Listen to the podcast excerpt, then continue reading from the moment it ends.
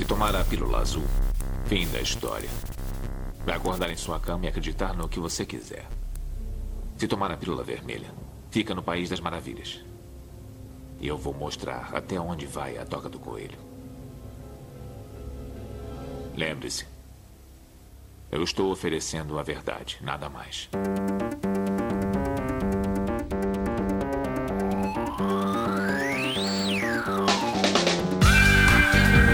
Magicando.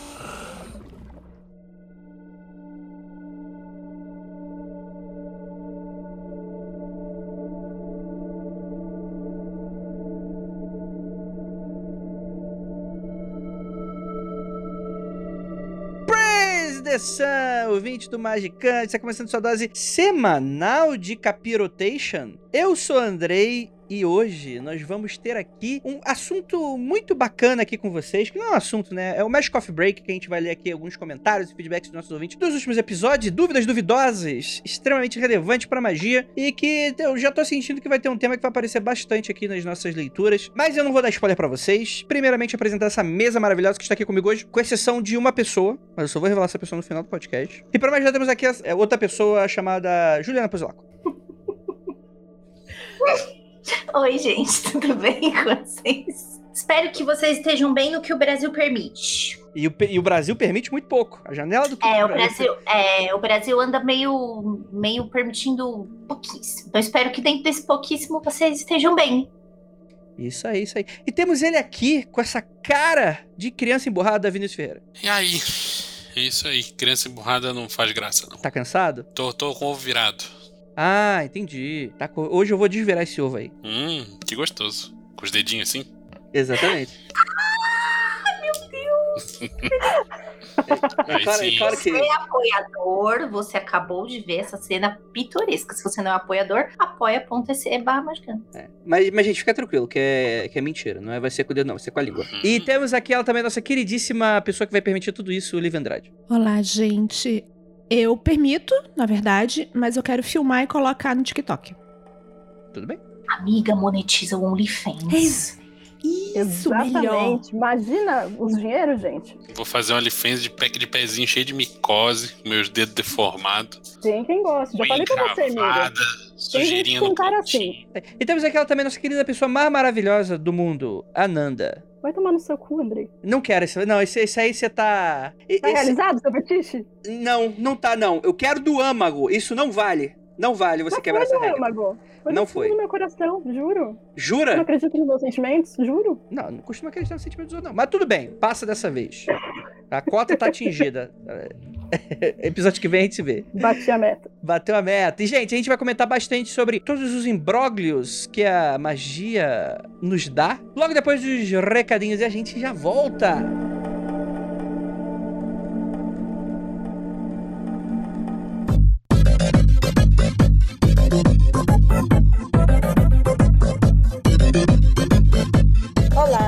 Este é o espaço de anúncios e recadinhos do Magicanto. Eu sou Ira Croft. Se achegue mais e aproveite a companhia. Enquanto você se arruma confortavelmente para curtir este episódio, que por sinal está uma loucura de bom, aproveite para abrir o aplicativo das suas redes sociais e seguir essa galera mágica que faz o podcast. Arroba Magicando, assim como o nome deste podcast, no Instagram e no Twitter, arroba underline Ponzuzu, arroba Marcos Keller, arroba Nandamida, com um no lugar do i e tudo em caixa alta, e o casal Penumbra Livros, arroba Lilica e arroba Piráticos137. E claro, arroba Andreizila. Se você curtir este episódio, aproveite e indique para um amigo. Apoie com o seu RT. Pois é, com o seu RT você já está apoiando este podcast. E aí, falando nisso, vamos pro episódio do podcast? Nume de paz para você e até mais.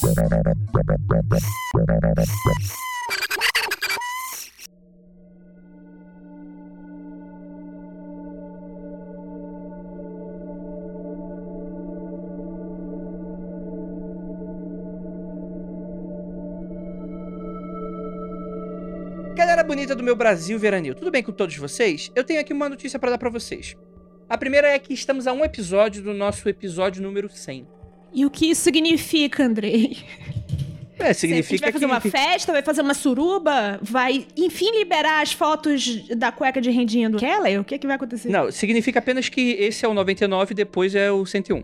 É só isso. Ah, O ser humano ele tem essa péssima mania de querer administrar as informações do mundo à nossa volta. Então, o 100 é só mais um episódio. Muito arbitrário, por, por sinal. Talvez se a gente fosse de outra cultura, talvez fosse o 18 o especial, o 45, vai saber. A gente não sabe de tudo, né? Mas vamos lá, gente. Antes de mais nada, eu gostaria apenas de parabenizar e agradecer os ouvintes que nos mandaram mensagens lotaram nossas redes sociais, nossas caixas de entrada, deixaram comentários no site, mandaram e-mails. Muito obrigado a todos. Lembrando que se você quiser ter a chance de aparecer aqui, interaja com a gente. Muito provavelmente os comentários e o e-mail são os locais ideais para você mandar o feedback de vocês. Redes sociais acabam ficando muito muito ano passando, então aqui a gente vai ler alguns feedbacks de episódios passados, como por exemplo o episódio 98, episódio passado, que foi o episódio sobre, mentira, o retrasado, episódio sobre geomancia. Episódio muito bacana, com aquela cheirosíssima da Raquel e que estava extremamente afinada. Estávamos, todos com um time afinado, apesar de mim. E teve um, um, um rapaz que mandou uma mensagem que ele falou o seguinte: Rodolfo Souza, em 2018, a editora da USP publicou a tradução do clássico da etnografia A Adivinhação da Antiga Costa dos Escravos, que no francês fica La Geomancie, Ancienne, Côté des Lacreves. Eu não sei La francês. géomancia, l'ancien côté des esclaves. Oh, rapaz. Não tem nenhum rapaz, Platts aqui. A calcinha não é, ficou não molhada. Não tem Platts, esse não tem, esse só tem liaison. Só emenda uma palavra na Fala outra. de novo, Ju. Fala, fala ah! aqui. Eu vou falar. Fazer a SMR de idiomas. Prepare os celulares aí, gente. Nossa, vou fazer um ASMR de idioma. Falando bem, falando bem pertinho do microfone, assim. Rapaz. Vou- não vou falar nada por respeito ao Frater MG. É... que é, é do senhor Bernard Mapour, que eu também sei falar. Uma das teses centrais dessa obra consiste na defesa de que o oráculo de Fá, eu acho que é Ifá que ele quis dizer aqui, né? Tem um I na frente, né? Teria recebido influência da geomancia árabe dos islâmicos que foram para África. Eu acho que, inclusive, é uma tese que a gente levanta no meio do podcast, né? A gente não, não, não, não cita nenhum autor como nobre, mas se tem um autor francês falando, deve ser verdade, né? Então fica aí, provavelmente pode ser, né? O que não é muito, não é muito difícil de imaginar também, né? Como é que as coisas se modificam através do tempo, né? Nas areias do tempo, como diria o nosso... Esqueci o nome do personagem do Sands of Time. Bem, foda-se. É isso, mas Prince é- of Persia. É, é, exatamente, o príncipe da Pérsia. É, mas é, é isso que a gente coletou de comentários. Alguém quer fazer alguma pequena adição antes da gente passar pros e-mails? Eu acho que a Raquel, ela faz justamente esse comentário que pode muito mesmo ter havido essa, esse trânsito de informação, porque os árabes na época eles estavam com. Tinha toda a ideia de. Eu quero falar caravana, mas não é isso. Tinha um comércio muito grande, né? Intercâmbio de cultura. Eles vieram bater, eh, tiveram eh, território até a Espanha, né? Então, consigo ver perfeitamente isso acontecer. Mas temos provas? Não. Isso importa? Eu acho que não. Deus me dibre de tentar me meter em treta de historiador. É, é isso aí, né? Não é matemática exata, né? Mas a geomancia é uma matemática exata. Então tá tudo certo. É, temos aqui alguns e-mails e os e-mails não são referentes a nenhum episódio. Inclusive, antes de qualquer coisa, né? Obrigado por todo mundo que deixou comentários. Teve até mandar um abraço pro Zé Nora, que vez ou tá sempre comentando, fazendo aqueles e-mails longuíssimos dele e muito interessantes e esclarecedores. É, fica aí o grande. Por favor, se você quer adicionar alguma coisa no episódio, mande um alô lá nos comentários que a gente tá sempre vendo, nem sempre a gente consegue responder por tempo, né? E às vezes são dúvidas muito que a gente eu já respondeu em outro episódio, que a gente pretende fazer um episódio, né? É, mas é muito interessante aqui pra gente. Aqui agora a gente tem alguns e-mails que são e-mails aleatórios. Eu vou dizer já pedir desculpas pros e-mails que temos aqui, porque acho que todos os e-mails aqui é de 2020, porque a gente só deu é, só deu um jeito aqui na caixa de entrada com muito com muita é, recentência né? Foi muito recente essa ajeitada. Mas rapidamente a gente chega aí em 2021. Já, já chegamos. No próximo episódio a gente já chega já. Já, já temos, temos poucos e-mails. Mas mande aí seus e-mails que a gente vai complementar com dúvidas duvidosas aí pra vocês. O Pedro, ele fala o seguinte: na verdade, ele cita um trecho que foi do Magic Coffee Break 94, 95, na parte que comenta o relato sobre alguém que tem um certo ceticismo sobre a magia. E me veio a pergunta. Eu queria muito fazer igual aqueles nomezinhos do Bikman, mas infelizmente não tem essa criatividade toda, né? Qual prática ou ritual fariam, mostrariam para demonstrar a magia a um cético? O que vocês indicaram a um cético que vem tendo. Acho que é o que vocês indicam, né? A um cético que vem tendo curiosidade sobre a magia e ainda se prende a efeitos físicos para acabar com esse ceticismo. É uma pergunta bem ampla, né? É, a gente tem o exemplo do Andrei que deixa a gente ter clareza de que não adianta fazer nada, né? Eu ia falar isso, que hoje, exatamente hoje, agora, o que eu faria é nada. Eu ia falar, isso aí mesmo. É.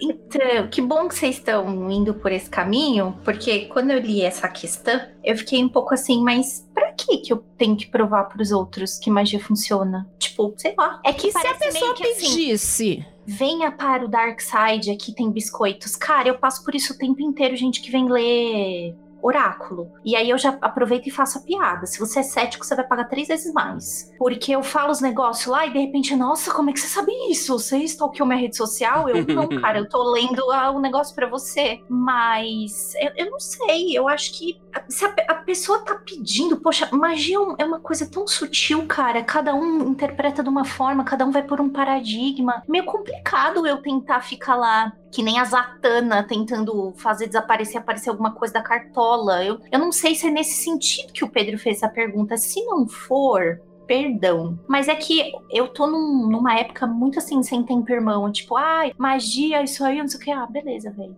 Fica aí, beijos. Não sei.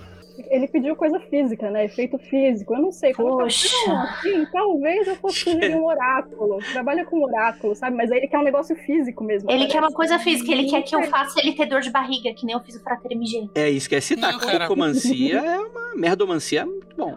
Merdomancia Não, é mas- top.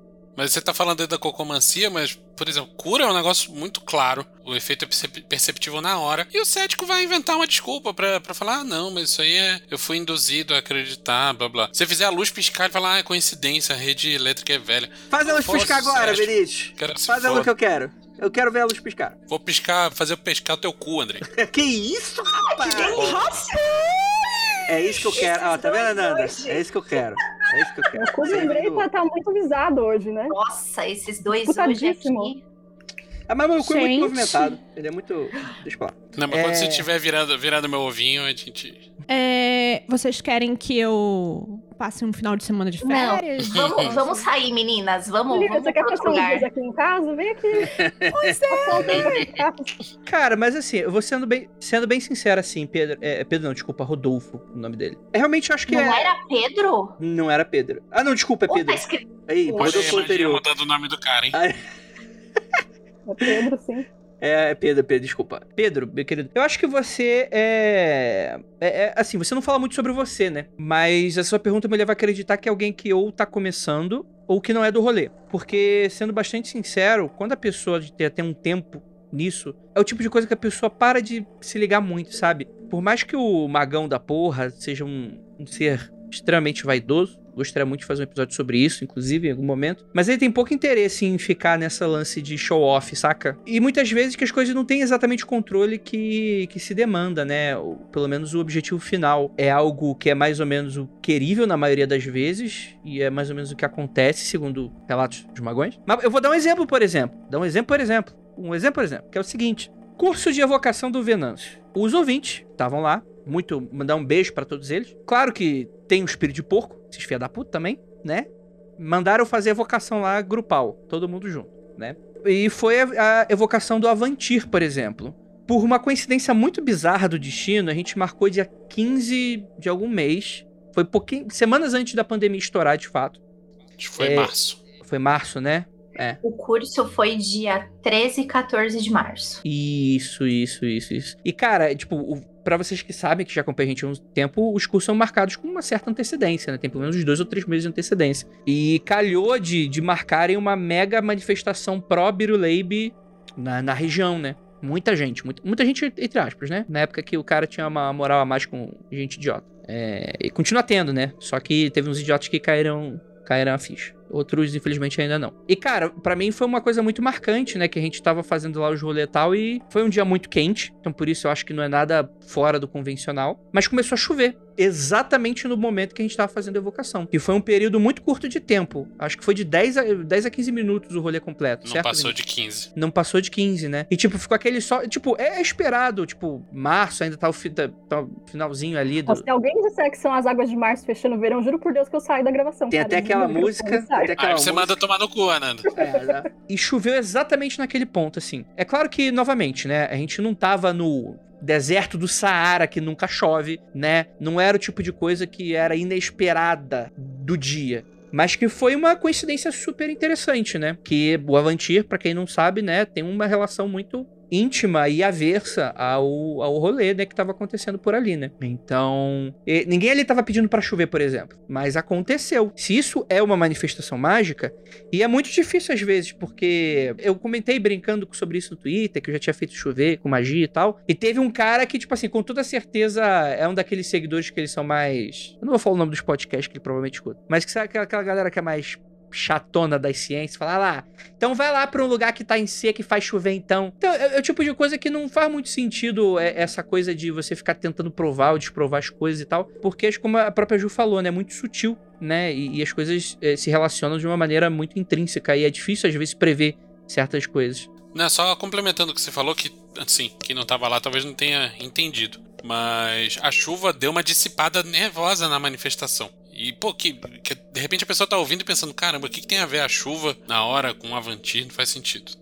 É, o sentido sim. é esse. Deu uma dispersada. Andrei, eu culpo a Disney. Eu acho que a Disney deu uma ideia de o que é magia muito pode pim pim pim, muito esse negócio assim. Tudo o pop, a mídia, quando fala de magia de uma forma, sei lá, ampla, qualquer, sempre tem é- é- acham que tem que ser uma coisa, como é que eu vou dizer, escandalosa ou uma coisa muito gritante. Pô, se você quer, quer uma coisa gritante, vai ver mágica do David Blaine lá, que sai flutuando no meio da praça, essas coisas assim. Juliana aprova esse tipo de coisa. É impressionante isso. Mas a magia, depois de um tempo aprendendo isso, você percebe que tá nas coincidências, improbabilidades, e são as coisas sutis. Então, se. Como é que eu consigo? Prova isso daqui. Eu- Cara, sei lá, eu acho que eu ia dizer pro cara, cara, tu vai ter que chegar junto e começar a entrar no rolê pra ver alguma coisa. Não é assim, não, não é Mas um botão de Onofre. Eu acho que isso aí é rolê errado, hein? O cara entrar no rolê pra querer ver show off. É, é. Ah, Não, mas não, é isso que eu tô amigo. dizendo, não vai ter show-off.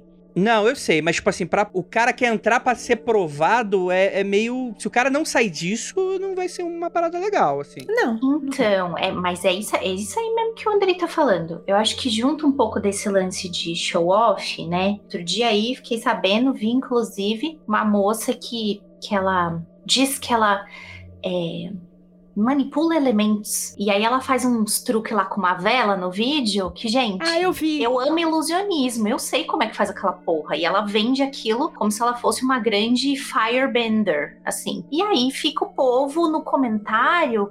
Por favor, me ensina como é que você faz isso. Por favor, me abençoa, mano. Faz um negócio pra eu receber dinheiro. É, tem esse lado, né, da pessoa que procura e que quer e que acha que magia é isso. Mas eu acho que a gente também precisa tomar um pouquinho de cuidado, que quando é gostoso quando a gente entra na magia e, com- e- e percebe que a gente consegue a gente- atingir os nossos objetivos através de magia. É muito bacana, a gente fica empolgado. A gente quer abraçar as pessoas ao lado de dizer, "Ei, venha para o Dark Side, temos biscoitos. Mas aí a gente precisa tomar um cuidadinho, porque senão a gente fica tão proselitista quanto a religião que a gente saiu às vezes, né? Que é tipo, não, só aqui tá certo, só aqui é legal, só a magia é legal. Talvez pro seu amigo não seja, talvez pro seu amigo seja o, o, o pentecostal, cara. Cada um é cada um. Então eu fico um pouco dividida, porque ele também não falou muito, né? De novo, peço desculpa se eu estiver viajando, Pedro, mas é. A gente precisa tomar um pouco de cuidado. A gente não precisa querer converter céticos. Cada um vive na sua, velho. Eu acho que a partir do momento que tenha respeito, cada um vive na sua.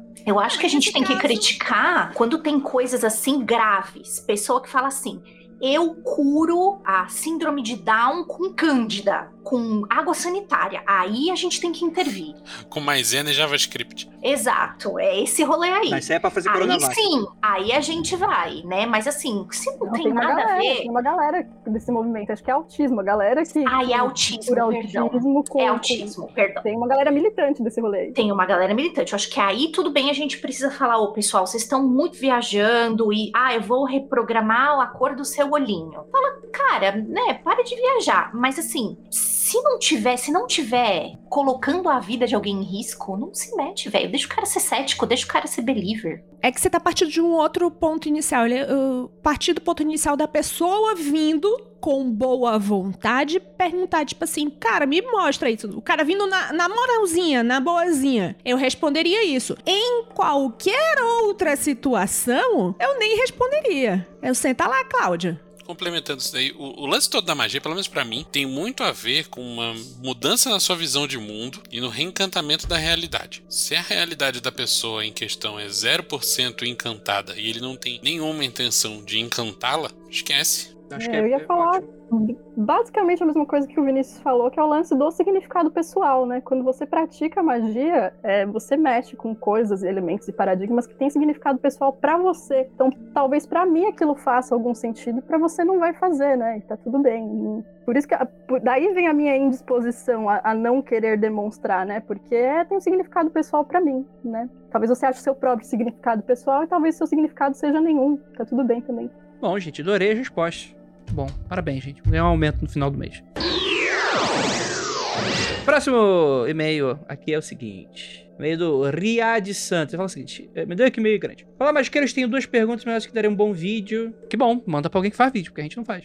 A primeira é sobre congressos subtilis. Caso o ouvinte não esteja familiarizado, eu não sou ouvinte e eu não sei o que, que é, eu descobri isso agora. É, congressos subtilis é o nome que se dá à relação sexual entre o ser humano e algo não humano. É o nome que se dá a qualquer relação sexual entre um humano e um não humano e que não pertence ao mundo físico, anjo, demônio, fada, espírito, morto. No livro de John Fortune, o Autodefesa Psíquica, ela cita um caso de uma mulher que na sua juventude havia ficado noiva de um homem que estava profundamente ligado a ela. Porém, o noivo acabou enquanto trabalhava de missionário na África Ocidental, tendo perdido o noivo que amava e ainda precisando se casar devido ao costumes da época, ela se casa com um primo de segundo grau que estava apaixonado por ela. Mas às vezes ela tinha relação com o marido que ela via ao invés do que ela tá, tá meio esquisito e confuso, mas vocês entenderam. Ela era pequena e morena, seu marido parente sanguíneo se assemelhava a ela quanto ao tipo, mas os três filhos do casal saíram loiros, fortes encorpados do tipo nórdico e apresentavam uma forte semelhança com o homem morto. No livro garante a veracidade desse relato lhe foi garantido por um amigo de família. Também cita um caso de dois changeling, mas não deixa claro se eles foram trocados ou se foram concebidos de uma mãe humana. Muita coisa pra comentar, mas vamos falar. Eu acho que a gente teve o nosso episódio lá do rolê do, do Krebs. É o rolê do Krebs? Ah, não, é- foi o Humans of Esoterismo, parte 2 ou 3, que a gente gravou lá, que a menina, tá- o, o menino, a menina tava namorando com o anjo, né? Com- é, tava numa, num pique ali, é, converse com seu anjo, tocando um DJ ou qualquer coisa assim. Mas, é, o que, que vocês acham possível? Vocês acham querível? E o que, que vocês acham aí dessa dúvida aqui? Do, do- Será que vale um episódio inteiro, por exemplo? Rolou uma reprogramação de DNA aí nessa história, né? Tentamos dar o cor do olho e foi pros filhos, né? É que nem a moça que falou que assistiu. O, o, o moço foi pra guerra do Iraque, o marido dela, e daí ela assistiu um filme 3D pornô e ela ficou grávida. É verdade, procura no É Google verdade, aí. é verdade, é verdade. É, Gente, Rapaz. essa ideia é uma ideia antiga, sei lá, como os gregos. De que a mulher, durante a gravidez, ela é impressionável no sentido de coisas que ela tá vendo, coisas que ela come, impressionam o bebê, fazem um certo imprint no bebê. Eu acho que teve um caso no Brasil de uma mulher que. Isso assim, tipo, época de, de, de Brasil Império, sabe? De uma mulher que o, a criança nasceu um, um, um pouco mais escura e estavam querendo culpar ela por infidelidade e o médico disse que na verdade foi que no quarto em que ela estava, foi alguma coisa assim, eu não tenho certeza, acho que foi Brasil Império, mas tem essa história, que o quarto que ela estava tinha uma foto que era de uma plantação e tinha negros e era o quarto que ela ficou a gestação inteira. E aquilo impressionou e deu na criança. Claro, é o nome disso, é isso agora. Aí eu pergunto, Capitu traiu o Bentinho? Era o quadro que era bonito. Pesado. A gente já falou bastante desse negócio, né? De, de Uhum. sexo com entidades e tal. O que pega aí to- é é todo o lance da, da possibilidade de se herdar características físicas de alguma coisa não corpórea. Sei lá, cara, eu acho que até teste de DNA não prova nada aí, né? Porque sempre consegue argumentar que o filho é físico de uma manifestação que foi física. Sei lá. Fica aí. Só, só os envolvidos têm, têm voz pra falar sobre isso. É, é, é, Juliana, você já teve um filho com uma entidade astral? Hum, Graças a todos os deuses, não, e não pretendo. Eu não Ah. pretendo ter filhos, né? Então. Frater MG é nunca, nunca entrou no quarto com lençol, com dor furo no, no olho e. E uma. Eita. Não. Esse é, dark sexual mesmo. Isso aí é dark sexual. Dois É, furos é, ou três? É, dois furos ou três. Tem um É. furinho embaixo, né? Tem um frio embaixo. Porra, ia ser animal, velho. É, Fica a dica aí. É, tem a- é aquele Ghost Story XXX, né? De lançar a versão. isso, é, o- é, a, é a versão. Porque se existe um filme, existe a versão pornô, né? Não, né? Não, não, não vou falar isso. Não, não, não, melhor não. Não, não. Não, é aqui do e-mail. Eu- é- esse rolê de congressos subtilis é um rolê do Valdo Vieira, não é? Hum. Não. Eu já vi ele falando sobre isso. Não, tudo bem, pode ter falado sobre isso, mas é coisa antiga. Então, antiga, mas. antiga bota mas Egito que, nesse tipo, sentido. aí. mas que tipo foi meio que reavivado e foi falado muito foi por ele, não foi? Não sei. Isso aí é uma coisa que sempre Nunca tinha existiu ouvido e acho falar. que sempre vai existir. É, sei lá, sei lá. Enfim, enfim. Eu acho que é isso mesmo que o Vinícius falou, é- cara. É... Por mais que você diga que ah, foi o vizinho, foi o leiteiro ou é a genética, não adianta. É. A pessoa tá nesse rolê e é isso aí. Vou falar que eu vou mandar uma aqui, uma boemba boemba, hein? Jesus. Ih. Ah, Jesus, é. Eu pensei que você ia falar. Eu pensei que o Jesus era uma interjeição. Mas Não. é, Jesus, é. é. Congresso Subtilis, total. Eu pensava que Jesus era o que era pai do- de, de criança por aí. Não, na verdade, Jesus foi o resultado, né? Não, pois é. Histórias iguais a essa tem mil aí em qualquer mitologia com um mínimo de antiguidade. Total. E um dos argumentos sobre isso é esses conceitos e essa, esse encantamento da realidade vem de uma época em que as pessoas, o ser humano, como o corpo de conhecimento mesmo, não entendia bem como funcionava o processo reprodutivo. Ponto. Quer dizer que não dá pra ter filho fantasma? Imagina, Nanda, você tem gêmeos de fantasma? Putz, ainda Eu- gêmeos. Imagina, Deus me livre. Deus me livre.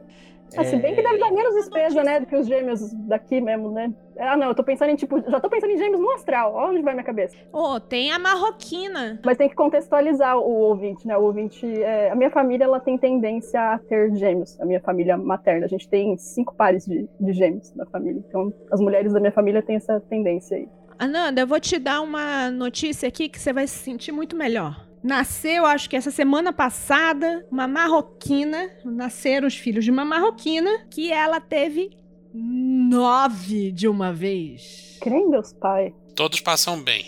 Ela também, a mãe também. Não deve estar bem na cabeça, mas ela tá saudável. Meu A Deus. situação financeira não passa bem, né, dela. Não, não. Não passa. É, gente. Tava falando com a Lívia, se fosse com a gente, pegava um casal e doava o resto. Foda-se. Não tem como dar uma vida boa pra essas crianças. É, é igual a ninhada de cachorro, né? Você fica com um e vende, é isso aí. Sai daqui, mano. Ia ficar todo mundo com gêmeos. Ah, pronto. Dava e sobrava, hein? Todo mundo com magicano com gêmeos. Credo. É, eu acho que isso não dá um episódio inteiro e tal, mas é, eu já escutei história de, de magão que invoca súcubos e tal, tem relação, relação, assim, não relacionamento, que acho que isso aqui é, isso aí já é uma coisa muito fale com seu anjo. Mas Musiquinha o... do Ghost rolando no fundo. Mas já, já, já ouvi histórias de, de magões que faziam invocações de, de e tinham relações sexuais. Sonhava e tal. A diferença é que nesse tipo de relação que você tá falando, André, o filho que nasce é astral. Ah, é? Não sei, não, não recebi o, cu- o, É, é chá o de bebê. diz, né? De diz. É, porque se o cara chama sucubus, quem engravida é ela, né? Então se ela tá no astral, o filho só pode estar no astral também. Qual é a utilidade de você ter um filho no astral? Você que fazer a sua pensão? vontade de se manifestar. Acho que aí não caga, né? Não caga, não vai ter problema. Não caga nem dia sim, dia não. A parte prática, pragmática do dia a dia entre a diferença de um filho no astral e a diferença de um filho de verdade, essa parte eu pego, peguei rapidamente. Mas por que alguém acharia que é uma boa ideia? O que a pessoa diga, ai, puta merda, não tenho nada pra fazer aqui, pandemia, né? Vou fazer um filho no astral por qual motivo? Tem motivo ou só. A ideia é, é muito ligada com o sagrado, principalmente de mitologias antigas, e tem a ver, se você olhar de um ponto de vista mais pragmático, com a ideia de que eu sou a personificação da minha vontade e meu filho astral vai ser uma manifestação da minha vontade no universo. É, Homem tá é muito. escroto mesmo. Puta que pariu. Tem uns rolês aí do, do cara do Renascer da Magia, eu esqueci o nome dele, o Kenneth Grant. Kenneth Grant, que ele fala sobre isso, né? De que, em teoria, quando você tá batendo uma pupunha.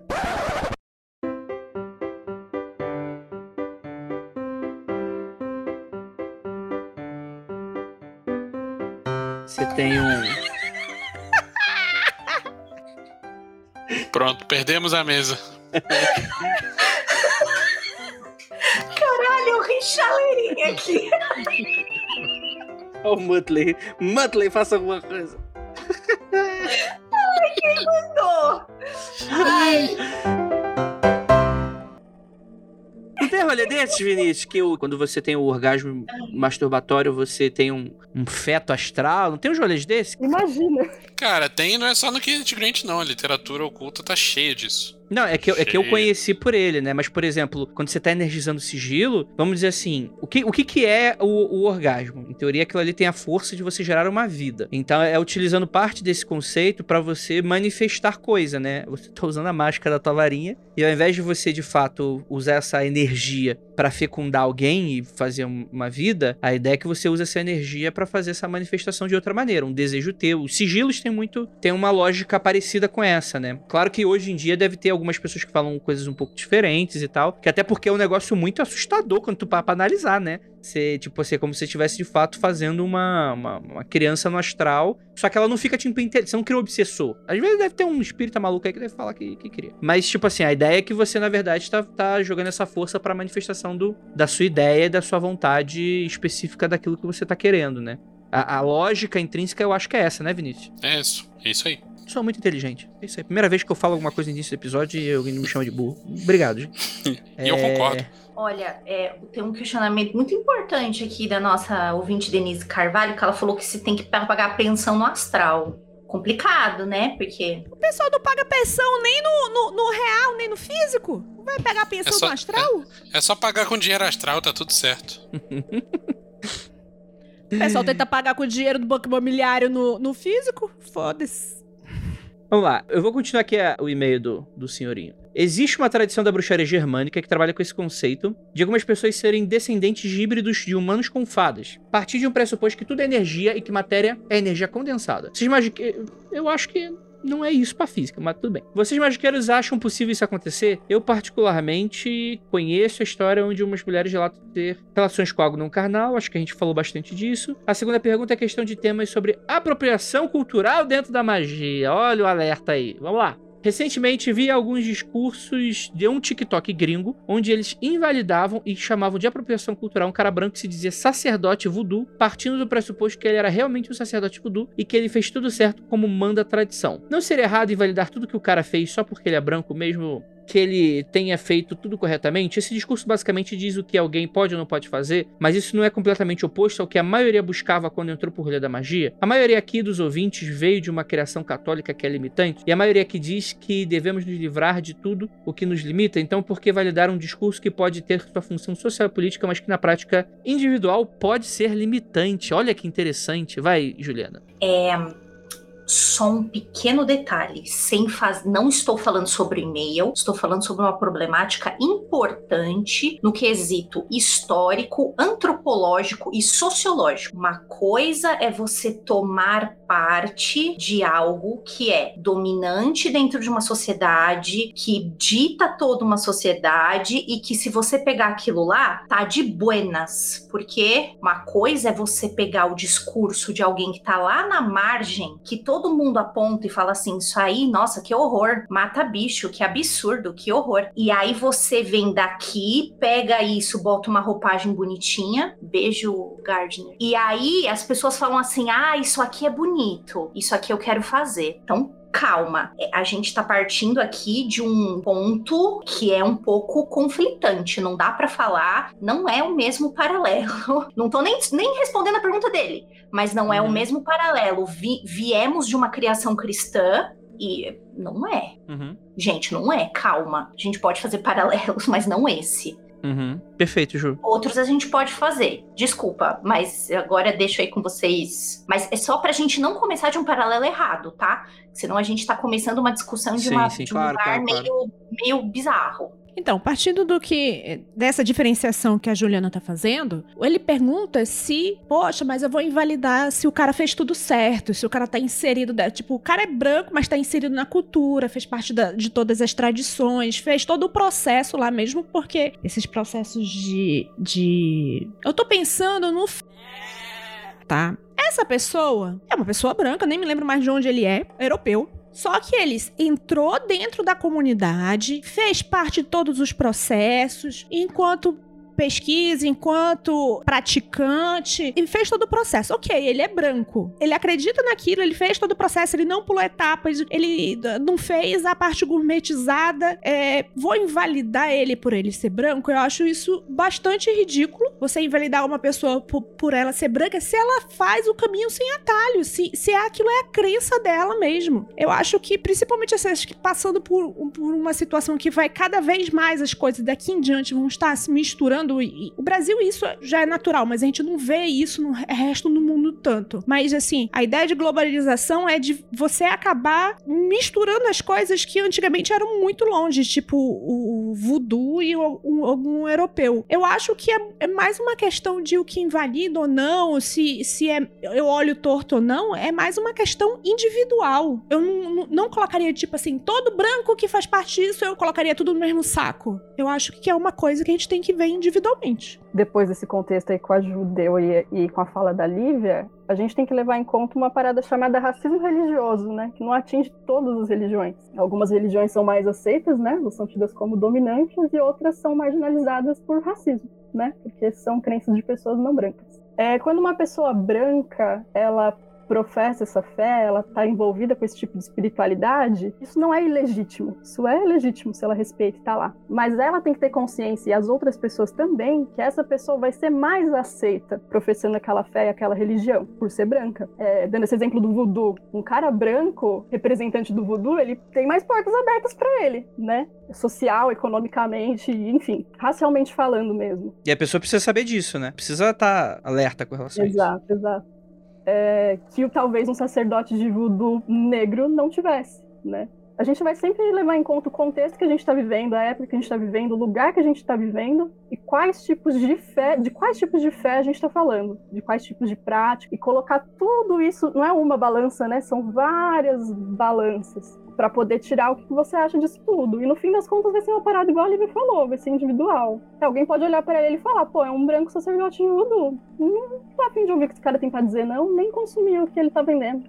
Outras pessoas já podem achar legítimo e ir lá atrás, entendeu? Aí vai ser uma decisão da pessoa mesmo. Quando a gente olha pra alguém, e principalmente nomes, caras, cor de pele, abre porta, gente. A gente não pode tirar isso do, do contexto. Isso abre porta, infelizmente. Essa é a realidade que a gente tá aí. Então precisa só tomar cuidado com isso. Né? Não, não- Uhum. não tem problema. Eu vivo, vivo, vivo, vivo falando pra Nanda. Coisa do tipo, Ananda, eu vou te perguntar uma coisa com todo respeito. Eu sempre começo a fala com a Nanda assim. Ananda, eu vou te perguntar um negócio, mas olha, me desculpa se eu tô desrespeitando. E eu sempre pergunto pra ela. Ela fala, não, tá de boa. Eu já falei várias vezes, nossa, Nanda, gostaria muito de conhecer lá a galera que tá com você, a galera da Mara, mas eu posso? Isso é, isso é curiosidade de branco? É falta de respeito ou eu posso ir? Aí ela me explica tudo. Gente, peçam pra explicar, né? O duro é se o cara estivesse ridicularizando. Eu acho que aí é o grande problema, né? Ridicularizar, pegar um, um símbolo e, e usar totalmente incorreto e tacar lá. É isso. Gourmetizar. Tem É normal, gente, normal. Eu vou dar o exemplo do Ilê que eu participo, por exemplo. Existem pessoas não brancas lá e pessoas brancas. Eu acho que a grande diferença está, por exemplo, a Mara, que é a minha, que é uma mulher negra retinta, quando ela sai paramentada na rua, ela sofre ataque. Talvez a Lívia, se estivesse paramentada na rua, não sofreria o mesmo tipo de ataque, né? Por isso que tem essa análise contextual e sociocultural e étnica que a gente sempre tem que levar em conta, né? Eu acho tudo isso muito bonito que a gente tá falando aqui,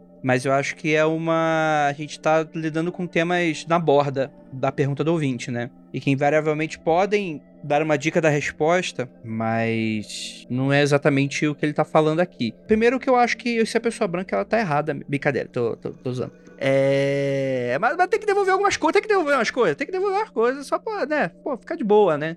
Devolve umas coisas aí de boa. Mas, sendo bem sincero com você, cara, é uma discussão extremamente complexa. É uma discussão que não se resolve em TikTok. E isso é algo que não é nem. Isso é algo que vai, expande para coisas não esotéricas, expande para coisas não de, de temas de apropriação cultural, uma coisa que expande para a própria forma como a gente se comunica hoje, né? A gente tá sempre disponível para tudo e para todo mundo, sempre quando a gente está na internet. O meu tweet pode atingir uma pessoa que vai ter uma criação, um lugar, uma modo de pensar, um modo de agir, uma maneira de encarar a vida muito diferente das outras. Eu, particularmente, não sou um cara que acredita no cancelamento. Eu acho esse tipo de discurso uma grande bobagem. Mas o fato é que a gente tá a todo momento disposto a olhares, porque se faz presente uma persona midiática para a internet, principalmente se você trabalha de maneira autônoma, né? Eu acho que uma pessoa que, por exemplo, é, é CLT, ela quer se ela precisa. Eu trabalho com podcast, eu preciso estar na internet, eu preciso ter uma persona na internet. Invariavelmente eu vou falar algo na internet que vai desagradar alguém, né? Então eu acho que quando a pessoa ela fica muito com medo, ai, cancelamento, essas coisas e tal. Gente, as pessoas falam, elas vão falar, é o que as pessoas fazem. Enfim,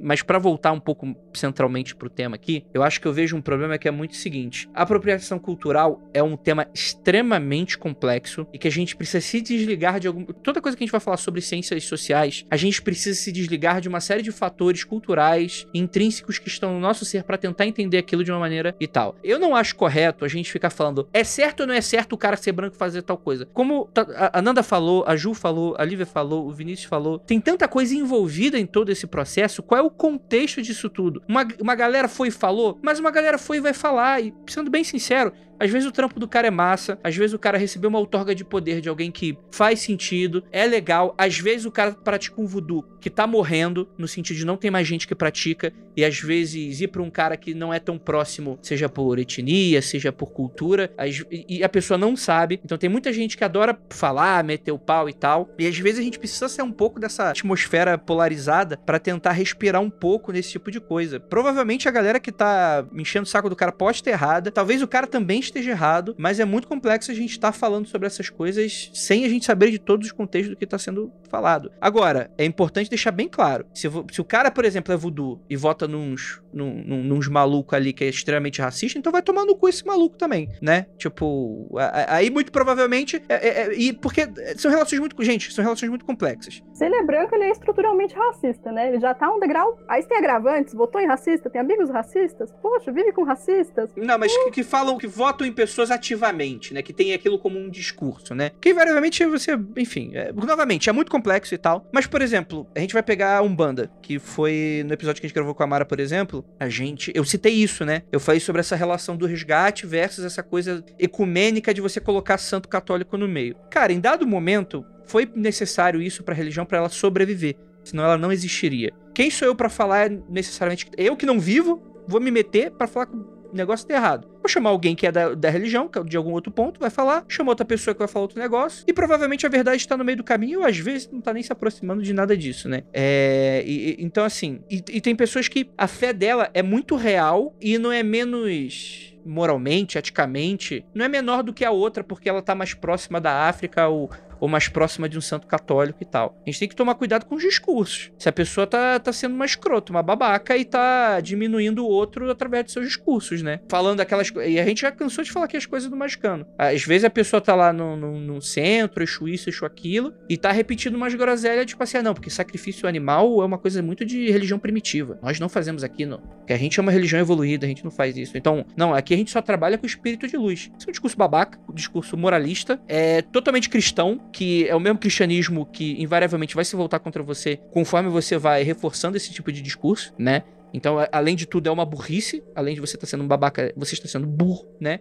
Mas é que é muito, muito difícil. Então, enfim, A resposta provavelmente tá aqui no meio disso tudo, gente. É, não dá pra responder em 20 minutos isso, gente. É uma discussão muito grande. Isso é uma discussão de teses, livros, pessoas, capítulos. Eu vou utilizar uma coisa aqui que apareceu no chat de um ouvinte falando assim, que ele tem uma trava tentando estudar runa, pensando qual é o local dele no rolê, que ele não tem nada de branco e nem de europeu. Mas peraí, a gente tá de novo fazendo uma falsa simetria. Gente, o nórdico não é oprimido.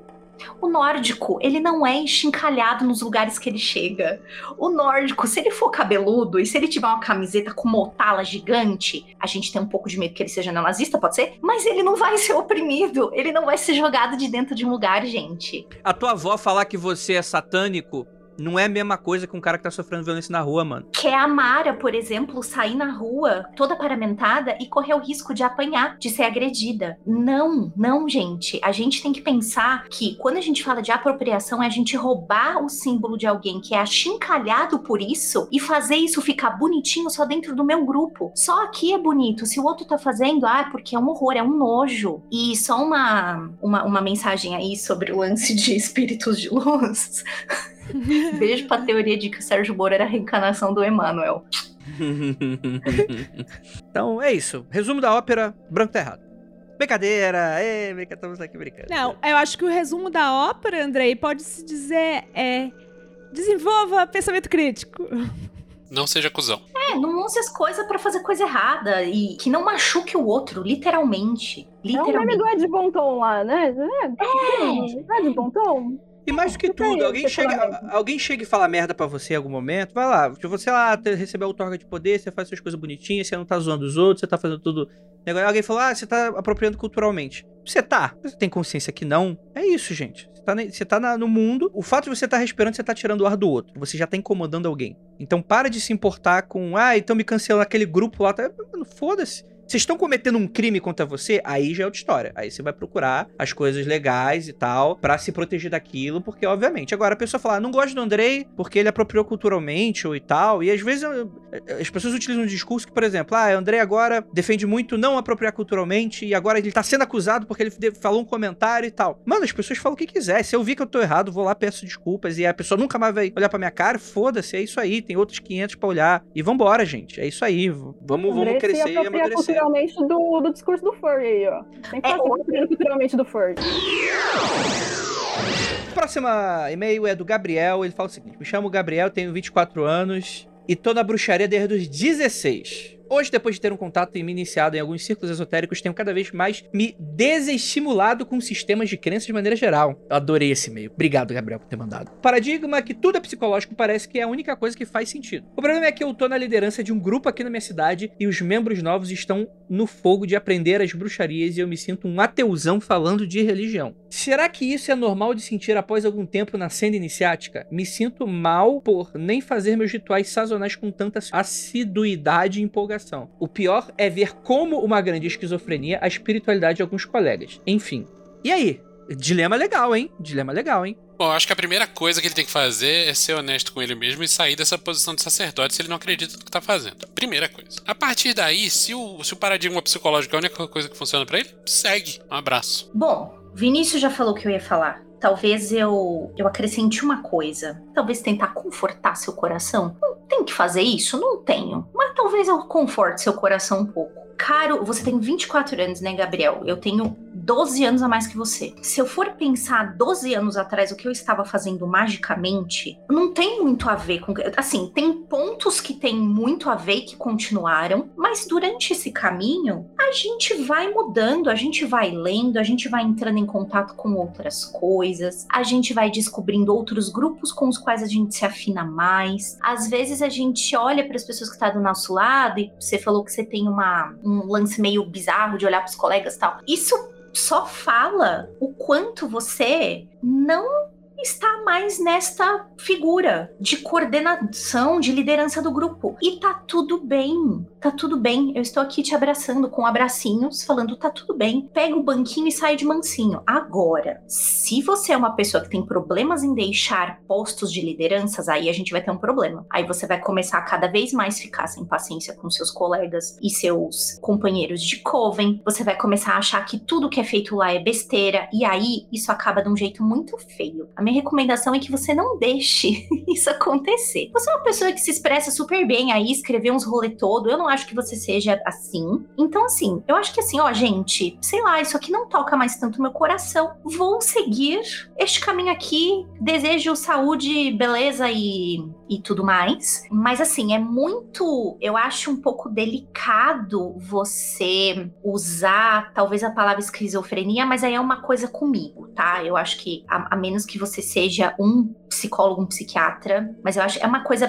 particular minha. Mas assim, se você acha que não tá mais batendo, cara, voa, né? Como diz a voa, bicho. Vai fazer tuas coisas, vai trabalhar com. Se o paradigma psicológico é aquele que te puxa mais nesse momento, beleza. Se um dia, daqui a cinco anos, você falar assim, nossa, esse paradigma psicológico, puxa, olha só que doideira. Quero voltar pro meu trabalho dentro do Coven. Tá, tudo bem. Hoje parece que, como tudo fica registrado, você tem que ser exatamente a mesma coisa que você era 15 anos atrás. Você não é. Você é uma pessoa que muda, você é uma pessoa que ouve outras coisas, entra em contato com outras pessoas. Se deixe. bem, né? se, é, se deixe ir. Tipo, faz a Elsa, let it go. Essa Elsa, não a Elsa de passar a mão nas coisas do outro. É, let it go, cara. Sei lá, vai fazer tuas coisas. Você não precisa ficar agarrado num negócio porque você é liderança. Passa a liderança pra alguém que você acha legal e tchau. Mudar agora parece ser uma coisa que não é bem vista.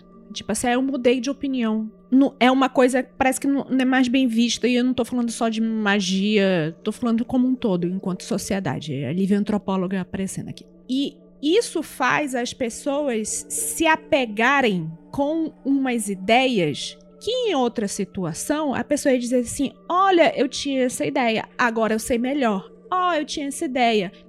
Eu tava errada, agora tirar. Mudei de ideia. Parece que não, não se está permitindo isso mais. Enquanto sociedade, você fazer, fazer isso. Tipo, você mudar de opinião. Mudar de opinião é um ponto fraco das pessoas. A gente tem que começar a deixar isso de lado. Isso foi uma coisa que aconteceu, como a Juliana disse, por causa de as coisas estão todas registradas agora. Eu posso olhar o que você falou no seu Twitter 2012 e você acaba se apegando e dizendo assim: ah, eu não posso estar errado. Então eu nunca, eu não posso errar nunca. Eu não posso mudar de opinião nunca. Isso a pessoa tem que deixar passar. E eu não acho que isso seja uma coisa que a geração atual vá fazer de forma fácil, porque ela cresceu nisso já. Não. Nós, Não, a gente é uma sociedade que não se dá licença de esquecer. A gente não se dá licença de esquecer mais. E às vezes esquecer é bom.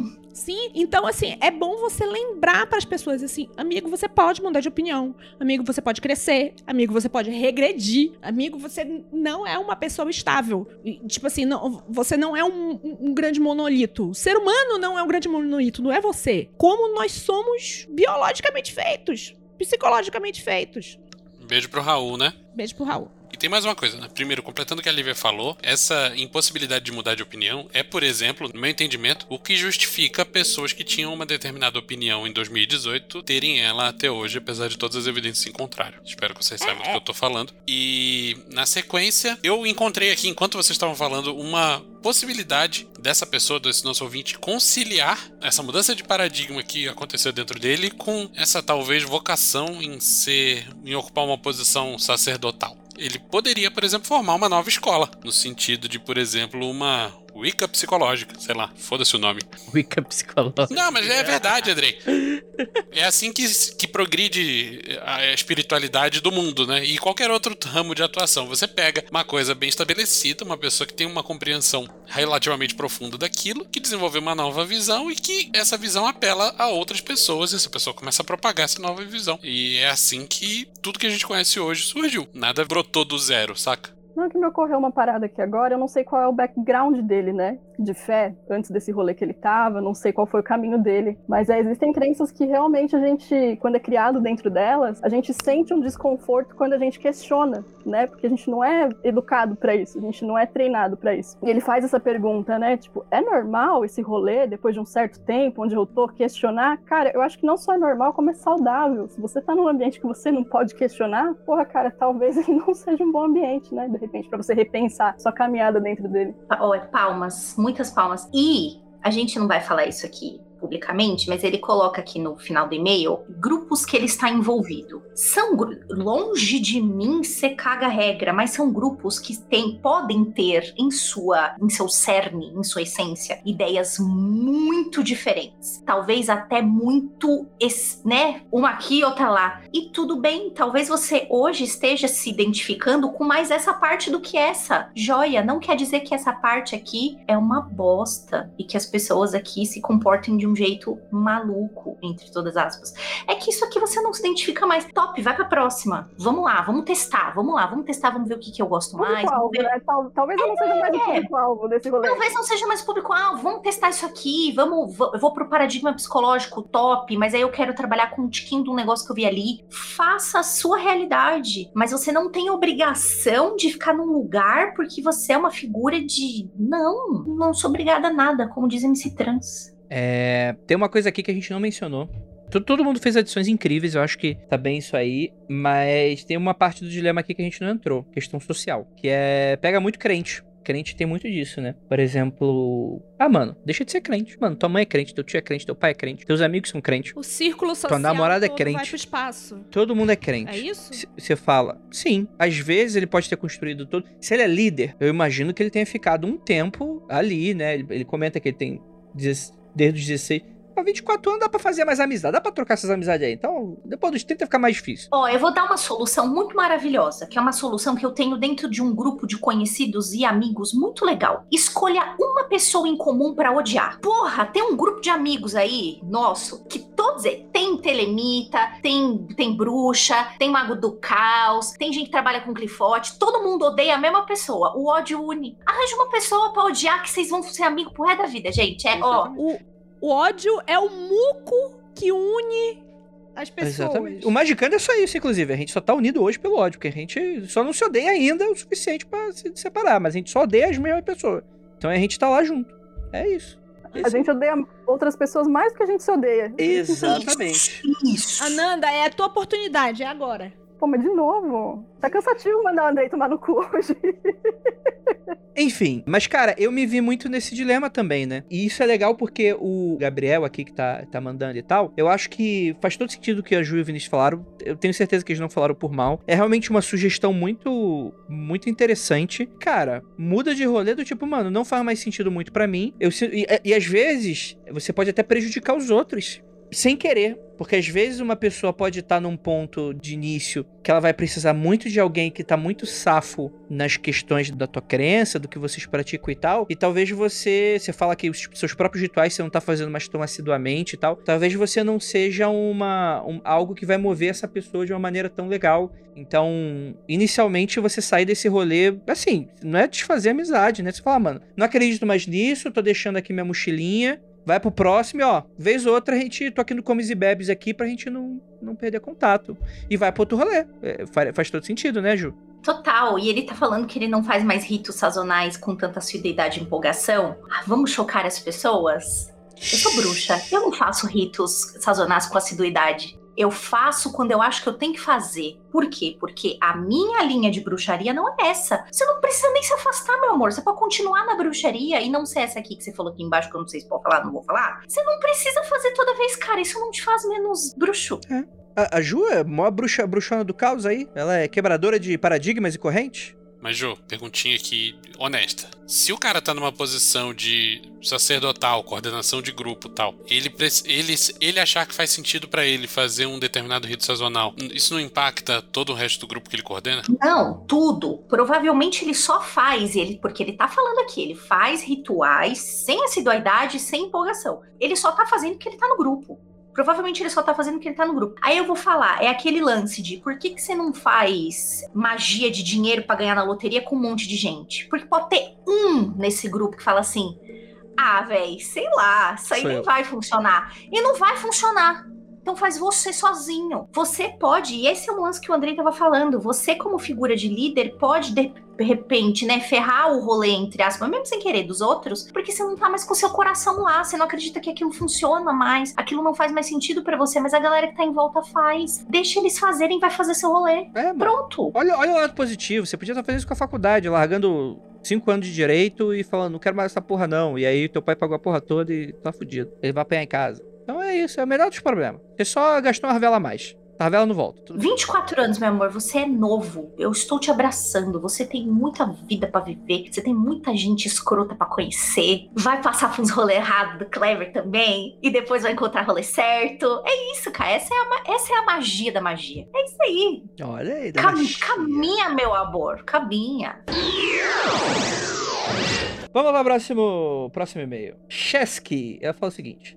Ela ou ele. Podem me chamar de Chesky e acompanham. o Che- Cada vez eu vou falando de uma pronúncia diferente, tá? Espero que vocês não se incomodem.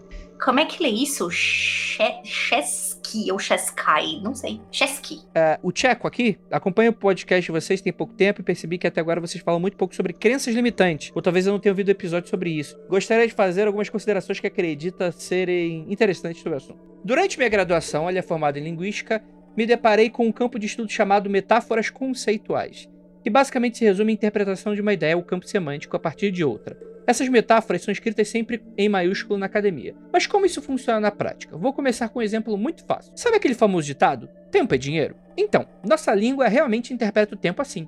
Tempo é dinheiro. Por isso, é possível fazer barra compreender frases como Gastei uma hora fazendo isso. Você desperdiçou X horas nisso. Isso é uma perda de tempo. Perceba que você pode trocar a palavra que denota um tempo por palavras que denotem moeda. E mesmo assim, as frases ainda fazem sentido. Gastei 30 reais fazendo isso. Você desperdiçou 5 contos com isso. Isso é uma perda de dinheiro. Isso acontece porque o tempo é entendido na nossa língua como dinheiro. E é aí que vem elementos interessantíssimos. Há centenas e centenas de metáforas em nossa língua como discussões são guerra, o corpo é um container, pensei que fosse um tempo, mas pode ser. Amor é uma viagem, tempo é movimento, saber é ver, alto para o alto é bom, baixo para baixo é ruim.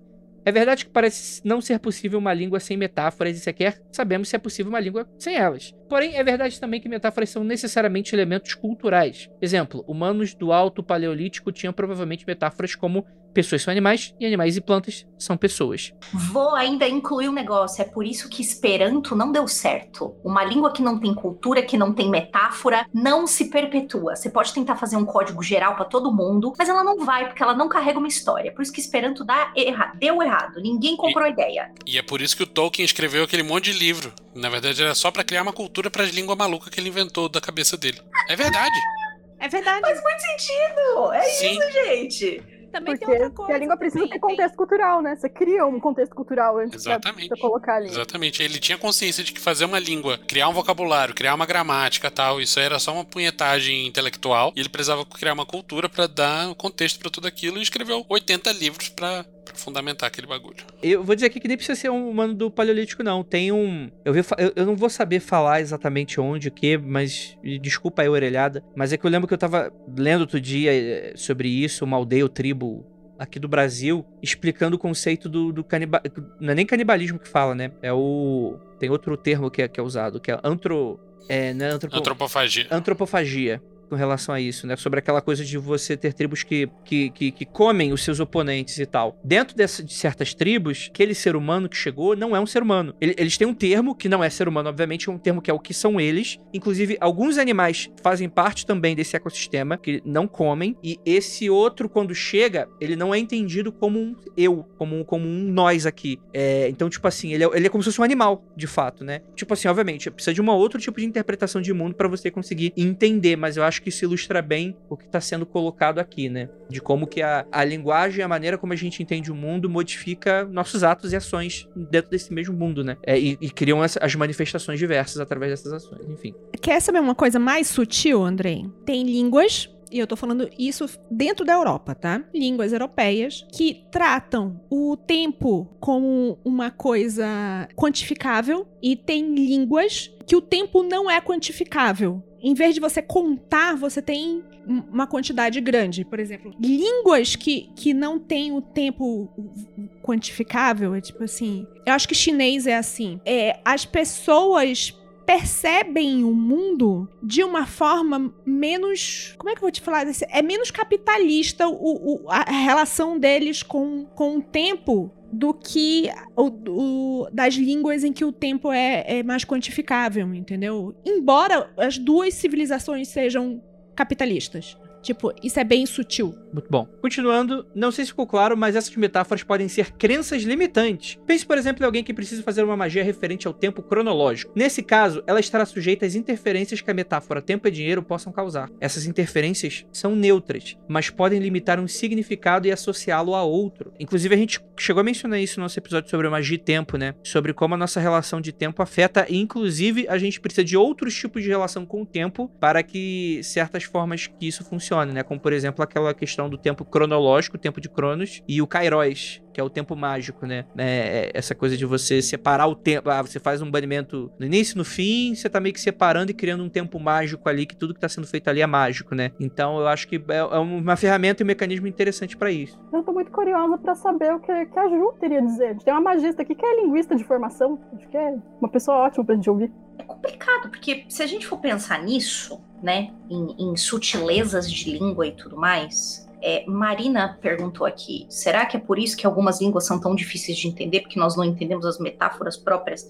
Marina tem um pouquinho de preguiça também, viu? O pessoal quer aprender assim, em três meses, o que se aprende numa vida, tem um pouquinho de preguiça também. Mas é, é impossível a gente des, desatarrachar a cultura de uma língua. Não tem. Porque tem expressões, tem coisas nelas que tem a ver como essa pessoa vive, né? É, eu não falo russo, tá? Um dos, dos alunos que eu tinha, ele estudava alemão comigo e estuda russo. E ele me contou que o russo não tem a ideia do verbo ter. Uma, você não tem uma coisa. Você diria, entre muitas aspas, que esse copo está junto a você. Porque amanhã pode não estar. Tá. Então, puxa, será que esse é um povo que lida melhor com a efe efemeridade, essa palavra, né? É. Efemeridade das coisas? Pode ser. Pode ser. Você, inclusive, criou uma relação muito interessante, né? Falando com a, do comentário, acho que é da, da Marina, né? Que você fala que, por exemplo, tem gente que quer aprender em três meses e tal. Olha como é que é a nossa relação. A gente barganha tempo. A gente quer aprender coisa em menos tempo, como a gente faria em uma quitanda, negociando uma, algo, um produto barato, né? A gente precisa. É uma relação super capitalista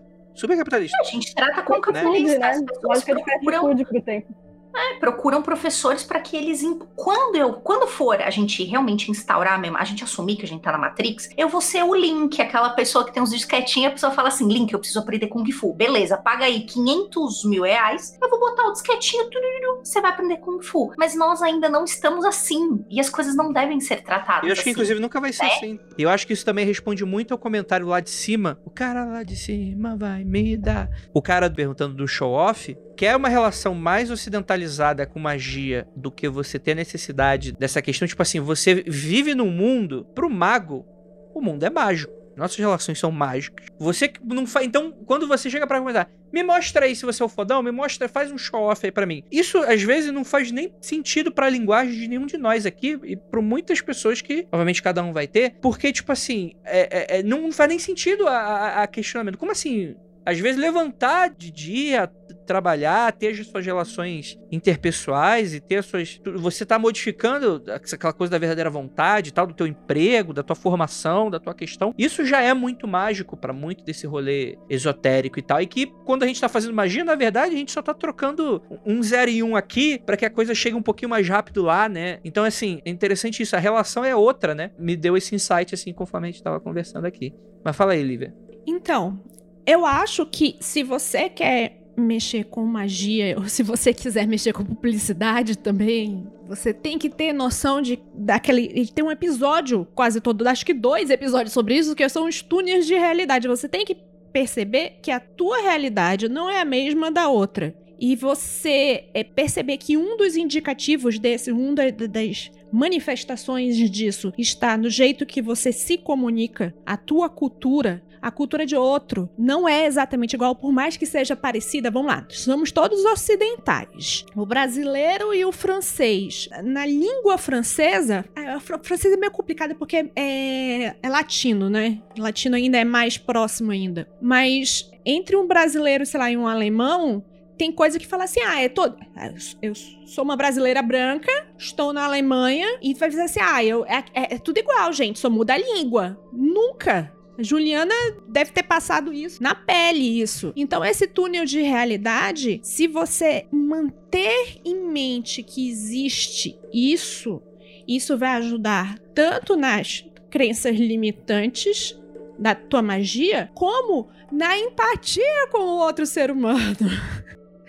tipo assim, o que você vê, o que você acha que é a realidade, talvez não é a realidade do outro. Tipo, ai, vamos todo mundo fazer. É, tipo, por que. Ai, cortaram o dinheiro do censo. Por que todo mundo não faz o censo pela internet? Todo mundo tem internet, é muito mais barato. Mas aí também a comparação é injusta, né? Porque aí é coisa de filha da puta, Lívia. Isso aí não é coisa É de... coisa de filha da puta. Mas eu estou te mostrando um caso quase risível. Na verdade, é você rir de, pra não chorar. É, eu tô te mostrando um, um, caso extremo e risível pra você colocar a mão na cabeça e falar assim: putz, tem pessoa que pensa isso? Toda, quais as outras coisas sutis que eu não percebo? Você não percebe. Esse é meu TED Talk. É, os desejos do brasileiro são muito diferentes dos desejos de um chinês, que são muito diferentes de os desejos de um tailandês, e isso obviamente vai marcar também o trabalho mágico dessas pessoas. Oh, claro. Então, sim, é lindo estudar. Gente, aí eu, vou ser muito. Vender meu, meu peixe é sensacional estudar isso. Essa parte da linguística é foda. E eu me lembro de ficar em discussões infindáveis dessas porra. Chesky, vem falar comigo. Eu amo essa merda. Isso era. Juliana. Me chama no, no privado. É uma delícia, porque a gente começa a pensar nisso e a gente começa a pensar: caraca, será que eu faço isso porque eu gosto ou porque alguém contou para mim que isso seria o meu. Mano, você vai longe.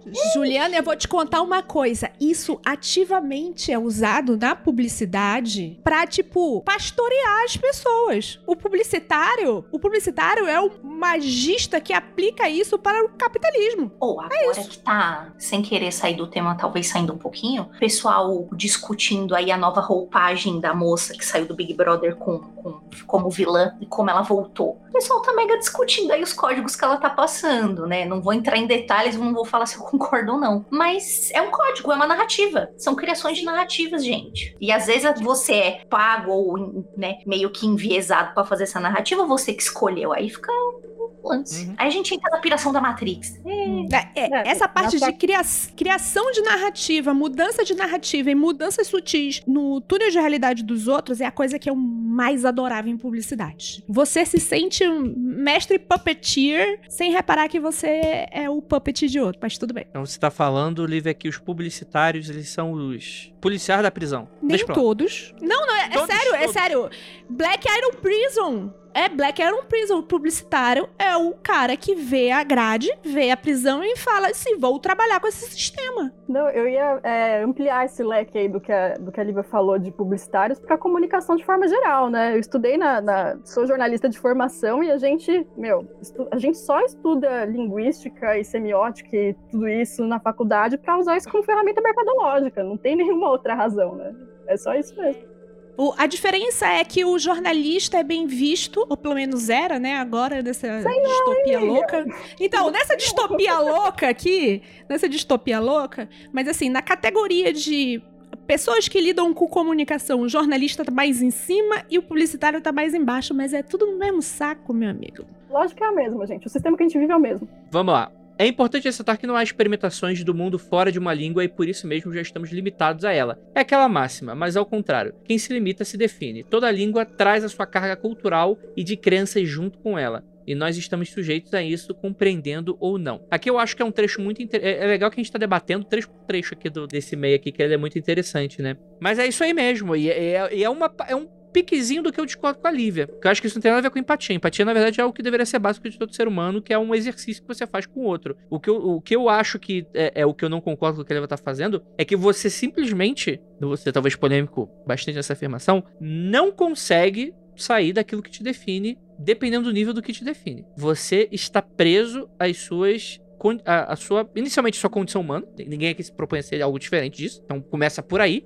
Então estamos limitados às nossas percepções. Mas ao mesmo tempo, bicho, é muito difícil. Se eu sair, sair agora, vai viver nas Filipinas. Ele vai ser o Andrei que nasceu numa sociedade judaico-cristã, que parte de uma lógica capitalista, mesmo com diversas críticas que eu faço e tal, entrando em outra cultura, e eu vou ser, até dado nível, para sempre um outsider daquilo. Eu nunca vou ter a experiência que tem uma pessoa que viveu desde a sua infância, que é algo que a gente perde, a capacidade de, de, de aprender e de absorver. Tipo assim, eu não tô falando que eu vou ser, mas eu vou ter um grau de limitação com relação ao entendimento daquela cultura. Apesar de todas as similaridades que os seres humanos têm, questões de narrativa, né, questões de relacionamentos amorosos, necessidades básicas, né, é, vez ou outra uma visão de mundo se acaba se esbarrando, mas vai ter um negocinho ali que eu nunca vou conseguir compreender de talvez um filipino que nasceu lá, tudo bonitinho lá, né. Essa coisa aí do, do último samurai ali, aquilo ali não, não existe tanto não, de, de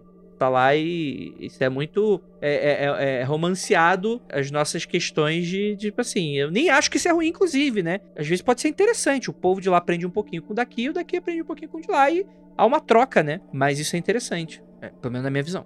O importante é você saber que isso existe. Você nunca vai conseguir, não vou dizer nunca, porque o transhumanismo tá ali, né? Mas é, você dificilmente vai conseguir ultrapassar essas, essas limitações que foram te enfiadas desde cedo. Claro, tipo, claro. Onde você nasceu, a, a língua e tal. Mas você ter consciência de que isso existe te ajuda, um, não ser manipulado, um, dois, tentar ultrapassar essas crenças limitantes, tá? E três, eu, eu digo que a empatia ajuda porque a sociedade como um todo agora tenta te fazer uma pessoa não empática. Então Agora. você vai contra isso. Negócio Agora eu digo- sabia que era empatia.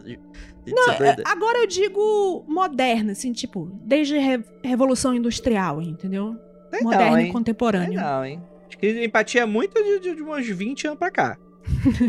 Mas enfim, vambora, senão a gente não vai sair daqui. Acho que esse campo da linguística pode acrescentar muita discussão, porém não é único. Acredito que vocês podem abordar assuntos sobre como experienciamos o quais são as narrativas que criamos. Por exemplo, amor é constantemente experienciado como sofrimento, e a narrativa é de que só é amor se você sofreu. Esse pensamento explica muito porque as pessoas continuam em relacionamentos problemáticos, porque elas associam amor à dor, a sofrimento, não necessariamente à felicidade. Apesar da gente já ter um vasto. é, não tão, tão vasto, não tão vasto nem tão amplo, né? A gente tem alguma variedade de episódios falando sobre isso, né? Principalmente lidando sobre magia do caos. Porque ele lida muito com paradigma psicológico, a gente acaba esbarrando bastante no assunto. A gente tem os, aqueles episódios lá do Timothy Leary, dos Oito Circuitos também, que fala bastante sobre isso. E a gente planeja, como a própria Lívia deu um spoilerzinho aí, quem pegou, pegou, quem não pegou, pega aqui, de que a gente vai trazer em breve aí também algumas coisinhas aí é, com relação a isso, que eu também acho super interessante e tal. Inclusive é um. É muito que eu tô trabalhando em uma coisa que tá, vai sair em breve aí, talvez, quem sabe.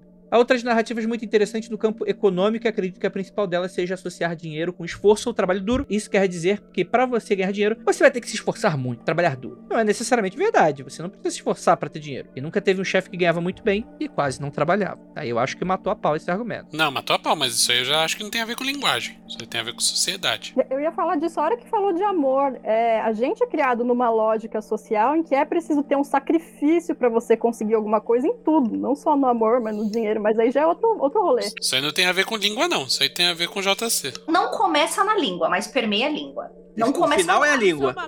É, é um dos finais. Eu é um acho que a língua finais. é a ferramenta de expressão dessa lógica que tá muitas camadas mais lá embaixo disso aí. entendeu?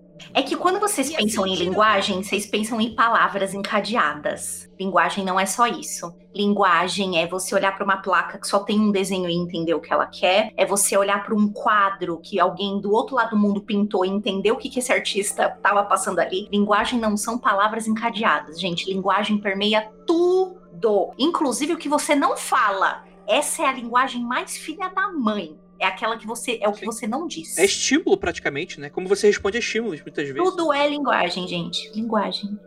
Cara, eu ia falar uma coisa, eu não sei se pode pegar mal, mas assim, tem uma forma de entender isso bem, é você pensar em contos de fada ou folclore em geral. Por exemplo, eu vou, vou falar em contos de fada. O, a ideia do sofrimento tá em amor enquanto sofrimento, tá? Aí você diz assim, ah, é porque é latino, paixão é sofrimento, né? A palavra paixão significa sofrimento. É, disse, não, porque se você for ver os contos do os caras lá maluco lá que, que colecionava conto de fada, você mostra que a jornada do você conseguir o amor é o príncipe tem que ir lá matar o dragão, passar por várias etapas para poder reivindicar aquela buceta. Cara, eu, assim, e como ele passou por tudo aquilo, aquilo é propriedade, entendeu? Aí eu- você mostra duas coisas. Você passa de você pra você ter o amor, você precisa de sofrimento e como você passou por um sofrimento pra conseguir aquilo, aquilo é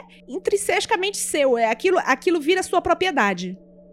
É o nerd que acredita em friendzone. Nossa, eu peguei o lápis da garota que é o no chão. Ela precisa dar essa bucetinha minha agora. É, é o, é o, é o ultimate mendigo de buceta. Ele fica com um copinho assim, ó. Ah, uma migalhinha de buceta aqui pra mim. É, é esse cara. Ele tem que. é- ele acha que o, é o pagamento que ele precisa receber. E ele tem esse direito. E assim, e como ele é homem e como ele fa... a sociedade toda falou pra ele que é isso, e no momento em que, que a mulher fala assim, cara, amigo, eu não sou obrigada, ele acha que tá em falta com ele. Por quê? Porque foi ensinado, foi ensinado culturalmente isso. Ele, ela só gosta do Zé Droguinha. Eu que faço tudo por ela. É, isso é linguagem, gente, linguagem. É, E lembrando também, Andrei, que sempre importante ressaltar que o amor romântico é uma construção. claro. O amor são químicas. O, o amor não existe e paixão são químicas no seu cérebro querendo que você é, avance com seus genes pra frente. Isso E agora as químicas do cérebro também estão juntando não uma, mas várias pessoas, porque tá muito caro viver, então aí você pode fazer um grande, grande grupo e morar todo mundo junto e se amar e dividir as coisas. Um coliving. E chamar de colívio, Coli- exatamente. Coliving, onde as pessoas transam. É, Essa narrativa em relação ao dinheiro me faz questionar diversas outras narrativas e a grande maioria se associa a alcançar os seus objetivos com sofrimento, trabalho duro e coisas do tipo. Não tô dizendo que não é necessário fazer nada para alcançar os seus objetivos. Alguma coisa você tem sim que fazer, mas a crença em si não é verdadeira e é limitante. Nesse sentido, profissionais da psicologia são indispensáveis porque para mim a terapia é para recriar narrativas. Não só nesse sentido. Profissionais de psicologia são indispensáveis, ponto. Entendi. Mas eu, eu, eu gostei dessa forma de enxergar. Porque é como, tipo assim, o psicólogo aí não vai resolver os problemas, tá bom, gente? Inclusive tem um monte de pau no cu que faz terapia. Tem, é, o Mas Kumar tá cheio não se aí. esforçar, você vai ficar continuado do mesmo Não, jeito. eu faço terapia, o- logo eu tô certo em ser esse pau no cu aqui. Tem muita gente que se justifica com essas coisas assim. Mas eu gostei muito dessa, dessa lógica de que o, o- o terapeuta, ele dá aquele tapa no, no lençol e a poeira levanta e se reorganiza. E eu acho que a gente descobre muita coisa quando a gente faz isso, né? A gente dá aquela mexidinha ali naquele lugar que a gente não tá acostumado. Ele dá o tapa no lençol. O que você vai fazer? Se você vai espirrar, se você vai varrer essa poeira, se você vai deixar ela sentar, problema é seu. Ele dá o tapa, ele Se te ajuda a dar o tapa no lençol. Vai juntar tudo com um cartão de crédito assim, né?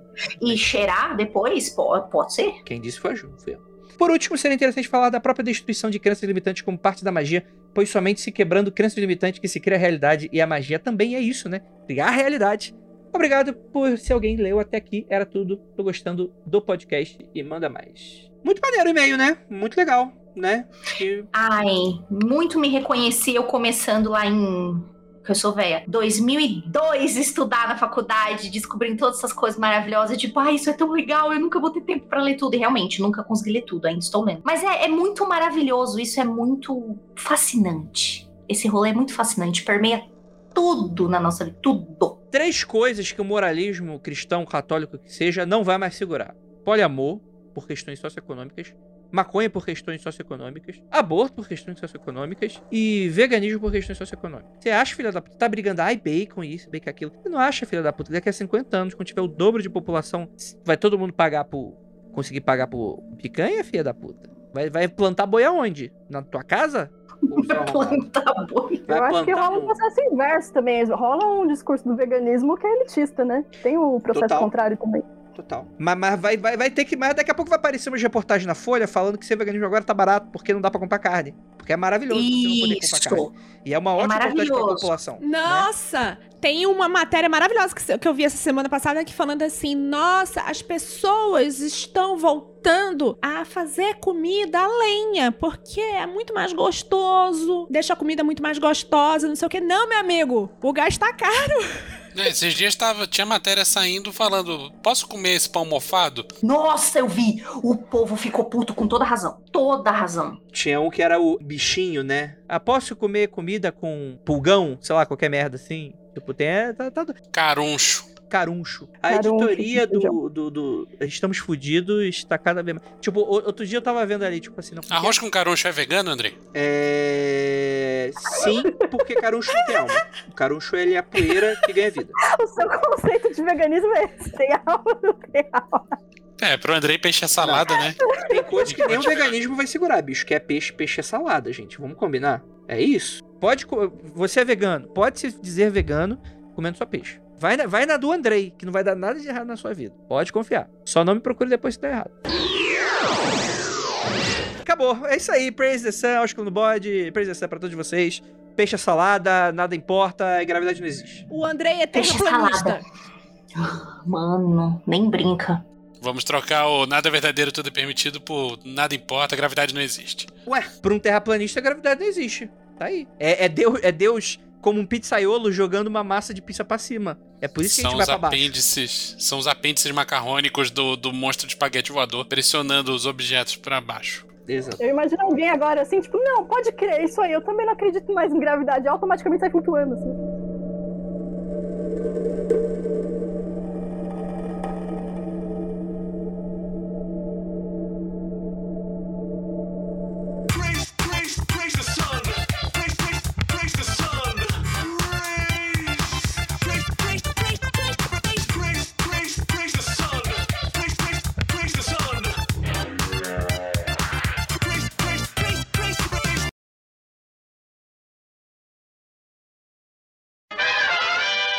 Queria complementar aqui que algumas crenças são reais e não são limitantes. Por exemplo, acreditar na gravidade. Não interessa qual seja o seu ponto de vista, não interessa qual seja o seu, seu túnel de realidade, não interessa se você fala português, alemão, chinês, não interessa, a gravidade tá aí. Saca? Discordo. E é importante a gente estar aí. Ah, vai se fudendo. E, Discordo é com muita tranquilidade. mente. Então vai lá. Então discorde, André. Você vai concordar comigo. Fala aí. Se houvesse uma, uma civilização que existisse em lugar que não existe a gravidade, gravidade existe? A gravidade existe. Porque essa civilização que você está inventando aí da tua cabeça é só, só, só, só na ficção que pode mas acontecer. uma, ar, mas uma árvore que cai numa floresta sem ninguém ouvir, ela, a árvore caiu? Aí é outra discussão. Ah, não, não, não, não, não, não, não. Ó, a Não gente tem vive- nada a ver, Andrei. a gente vive uma realidade em que temos nossos estímulos. Por exemplo, Hum. um peixe, ele experiencia a gravidade completamente diferente da gente. Sim, eles, Mas a, a gravidade, gravidade- se aplica a ele. Calma, calma. O que eu tô falando é, pra ele a gravidade não cai. Então ela não é absoluta da maneira como você tá falando.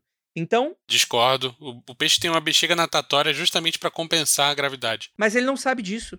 Ele não sente essa bexiga natatória. Ele só não sabe disso porque ele é salada, Andrei. Exatamente. Uma salada não sabe da sua condição de salada.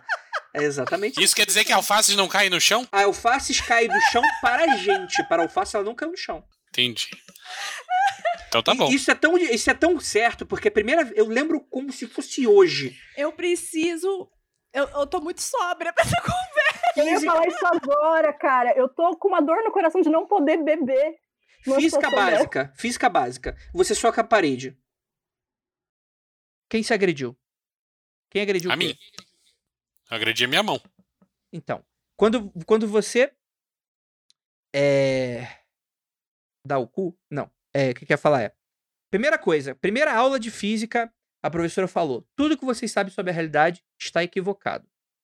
Quando você fecha uma porta, a, a, fechar a porta, não vou ser burro, não vou saber explicar. Mas se você soca uma parede, você não está socando uma parede. A parede está indo em sua direção. Porque as relações Sim. da física são diferentes da nossa percepção da realidade como construindo elas. Você Então, quer a dizer que nossa tudo depende do gravidade- diferencial. A então, quer dizer, a gravidade é, é, é um valor absoluto dependendo das regras que a gente está no jogo, porque é o que a gente conhece hoje. E aí é o que eu tô falando quando você go- gosta dessas porra de alienígena, seu filho da puta. Você pergunta pra alienígena como é que. A, a, a- a- questão da realidade pra ele é, é outra história, é outra questão. Eu não tô falando que a realidade não existe. Eu não tô falando que se você hoje, Andrei, se eu me jogar de um penhasco, eu não- provavelmente vá morrer dependendo daquela altura. Eu não tô falando isso. Eu tô falando que a nossa, nossa relação com a gravidade muda completamente o que, que é gravidade. E vai ter outro peso, outro Sim. valor e outra questão. Aí eu, aí eu concordo pra caralho. Mas você fingir que gravidade não existe é Pra, mentira. alguma, pra algumas. É, é, pra você tá alguns se enganando. existe. Pra alguns seres não existe. Não, pra todos os seres existe. Ele pode não perceber isso. Pra finalizar, um ser que não existe na gravidade, não existe com influência da gravidade, não existe gravidade. Oi? entendi o que eu entendi o que o Andrei tá falando. Ele tá falando de um jeito. Eu não vou meter o Burro. Caetano aqui, Burro. porque não É burro, é burro, vai, é burro. Meio burro. Meio, meio, meio. Sendo Um eufemismo aqui. Mas é. Você É, conhece é- a Churubusc? Isso existe em algum lugar e pra gente não existe. Ah, acabei de inventar? Ou talvez eu seja um ser que venha da, da, da Mas- realidade. Mas, Andrei, isso é uma lei universal que tem uma força sobre você. Ah, um, um- um objeto sendo jogado pro alto em Saturno Você tá sendo cético. Tem, tem influência sobre, Para de sobre pensar você. em Saturno, Agora, pensa no, no espaço profundo que não existe gravidade. tô pensando, e tem. A, e, como não existe gravidade, Andrei? Para de falar merda, bicho. Daqui a pouco você vai falar que a Terra é plana, cara. Quer que eu chamo o Frater MG pra responder a pergunta? Não, porque isso não é questão eu da sei física. Como juntar. Eu sei como juntar. Pronto, gravidade não é questão de física. Não é questão de física. Hoje a gente aprendeu. É questão de fé. Ah, meu Deus, não!